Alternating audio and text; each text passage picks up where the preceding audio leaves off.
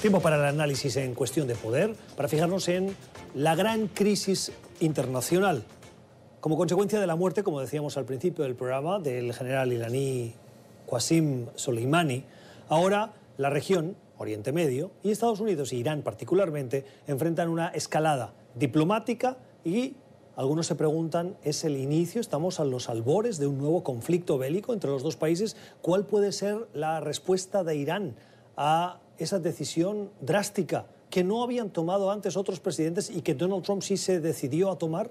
Acabar con este general tan influyente y con tanta capacidad más allá de las fronteras de Irán para seguir defendiendo la causa iraní y atentar contra Estados Unidos? Hemos invitado al experto en cuestiones de seguridad y defensa y director ejecutivo del Centro para una Sociedad Libre y Segura, señor Joseph Humire, que esta noche nos acompaña aquí en el estudio. Señor Humire, buenas noches. Buenas noches, gracias, gracias por, estar con nosotros. Eh, al principio del programa hablábamos de eh, que el presidente Trump parece a veces tomar sus decisiones de una manera impulsiva, siguiendo sus instintos.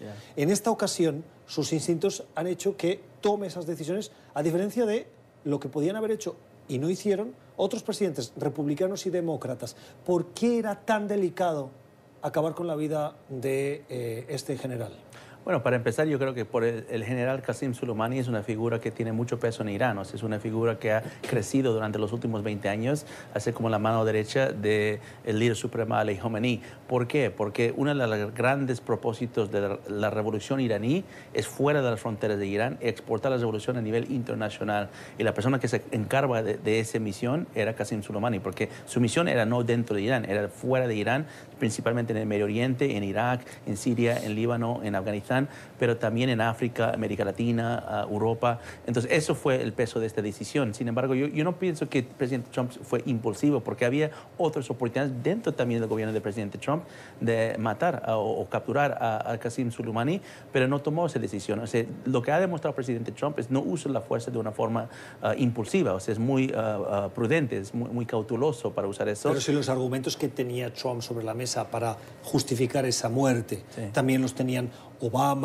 Bush, Bill Clinton, y ninguno decidió acabar por, sí. precisamente por la proximidad de esta figura con el régimen de eh, el Ayatollah y, claro, y, y, ahora y creo que también por las miedo. consecuencias sí por miedo porque yo creo que también eh, esto ojo para que el público entienda el, el nivel de coraje que necesita para hacer esto Soleimani, la Paz Darán, la Fuerza Quds no van a ir simplemente a vengarse contra Estados Unidos van a vengarse contra el presidente Trump no van a ir contra él porque esa es la forma que ellos operan. Tienen equipos especializados en asesinato político y lo han ejecutado, no, no, a esa escala, pero con otros disidentes iraníes. Yo creo que también Bush, Obama sabían esto, ¿no? nadie quiere ser la persona que le mató, pero sin embargo, los últimos uh, antecedentes que hubo, eh, atacar nuestra embajada, atacar nuestros bases militares en Irak, había una escalación y como bien dijo el presidente Trump, y que estoy de acuerdo, que la mejor forma de prevenir una guerra es preparar para una guerra y demostrar que tienes esa preparación. Yo creo que le demostró, es un deterrent, es una forma de prevenir que Irán escale más, porque es evidente que Irán quería escalar a un conflicto mayor. Sigo eh, siendo un, un, poco escéptico yeah. de si esa era la decisión. Este fin de semana hemos visto al secretario de Estado Mike Pompeo sudar tinta, como decimos en mi tierra, sí. para justificar la decisión. Y uno de los argumentos que ha utilizado en cada una de las entrevistas es matamos a esta persona para evitar una guerra. Y parece que lo que vamos ahora es a una respuesta de Irán. ¿Era la manera de evitar una guerra matando a alguien? Sí, porque yo creo que aquí mira cuáles son los objetivos de Irán. Irán quería sacar a Estados Unidos uh, de Irak y del Medio Oriente por sí, pero espe específicamente de Irak. Entonces lo que querían hacer es provocar reacciones de fuerza. Creo que no creo, creo que predicieron que íbamos a atacar a su líder, pero querían ataques de Estados Unidos. Eso sí querían. Querían que bombardeemos Kataib Hezbollah, otros de las milicias, el PMF y todo. Bueno, otros uh, uh, blancos que hay dentro de Irak. Y después, que es el, el, plan que está ejecutando ahorita, levantar el Parlamento iraquí, hacer el matiz de opinión y, y, y votar a los gringos. ¿no? Sin embargo, la manera que salimos de Irak es importante. Yo creo que deberíamos salir de Irak. Yo creo que el propio presidente Trump a lo mejor ni siquiera quiere quedarse en Irak y lo ha, dicho en varias ocasiones. Pero cómo salimos es importante en el sentido que no tenemos que salir mostrando debilidad. Tenemos que salir diciendo, bueno, estamos saliendo también por nuestra propia voluntad y bueno, a lo mejor ustedes no quieren que nosotros estemos, pero llámanos en dos años y ve cómo, dónde van a estar. Porque también los iraquíes están manifestando la propia presencia de Irán en su país O sea, eso ha, ocurrido en los últimos meses. Eso es parte de la historia. Las manifestaciones en Líbano contra el gobierno del Líbano y Hezbollah, las manifestaciones en Irak contra el gobierno de Irak y Irán, y las manifestaciones en Irán contra el régimen y los ayatollahs. Eso es parte de la narrativa que construyó a los incidentes en los últimos días. Ah, puede haber muchos ah, televidentes en América Latina que estén escuchando y todo este conflicto les caiga un poquito lejos. Vayamos por partes. La muerte del general, ¿cómo afecta a América Latina? Mira, es importante para que todos entiendan que Qasim Soleimani manejaba una red internacional, eso incluye América Latina. Ah, él ha estado en ese cargo desde el 1998, entonces eso incluye todo el mandato de Hugo Chávez, de Evo Morales, de Daniel Ortega, todo lo que se han visto en la, en la relación en cercanía de Irán con los grupos de la Alianza Bolivariana. Dentro de ahí, Ah, yo creo que han construido capacidades, capacidades que ni siquiera conocemos con completamente certeza, mucho menos los este, académicos que lo estamos estudiando, tanto como la inteligencia uh, estadounidense. Yo considero que Estados Unidos está muy bien preparado para cualquier reacción iraní en Medio Oriente, pero no tan bien preparado para una reacción iraní fuera de Medio Oriente, eso incluye posiblemente en América Latina. Entonces tienen su alianza. Esa alianza uh, yo creo que empieza con uh, el régimen de Nicolás Maduro en Venezuela. O sea, Irán ha sido uno de los países críticos, conjunto con Rusia y China y Turquía para dar el respaldo político, económico eh, y diplomático a, Maduro en estos últimos años, cuando Maduro estaba sintiendo el aislamiento y presión de la comunidad internacional. ¿Qué tipo de ayuda?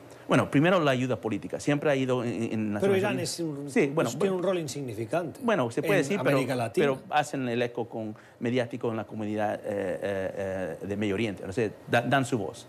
pues estoy de acuerdo, no es, el, no es China, digamos, no es la voz más, más, grande que hay en, ese mundo. Irán tampoco tiene intereses económicos o comerciales en América Latina. No, en, realidad no tiene muchos intereses comerciales. Como Estado, Irán no tiene mucha presencia, tiene 11 embajadas, pero realmente no hace mucho comercio, pero el poco comercio que hacen lo usan como una cobertura para hacer acciones encubiertas. Y eso es la ventaja, eso es el apoyo que da a Venezuela. Te doy un ejemplo, por lo menos.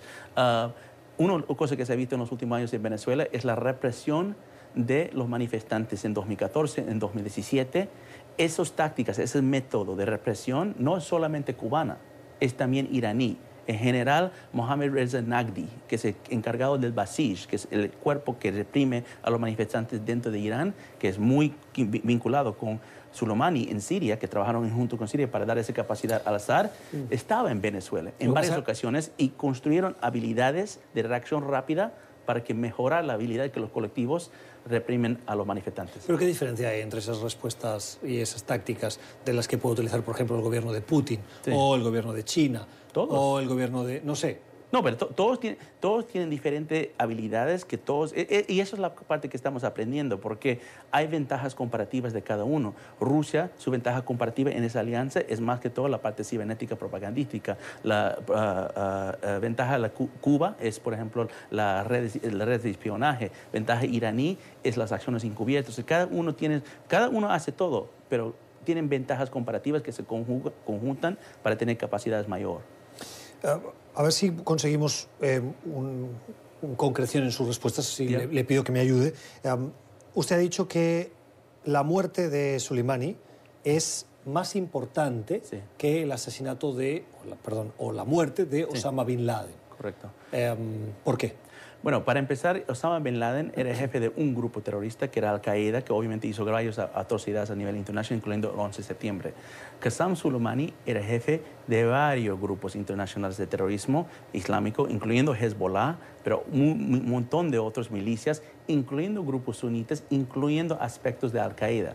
Una de las cosas que aprendimos después de la muerte de Osama Bin Laden en 2011 era en su casa en Abbottabad, Pakistán, había mucho material de comunicación que eh, eh, Bin Laden estaba haciendo con sus dirigentes de Al-Qaeda quejándose de que dependen mucho de Irán, diciendo que nosotros dependemos financiamiento, logística de Irán. Irán ha construido un poco las capacidades de Bin Laden, eh, incluso en el ataque de 11 de septiembre.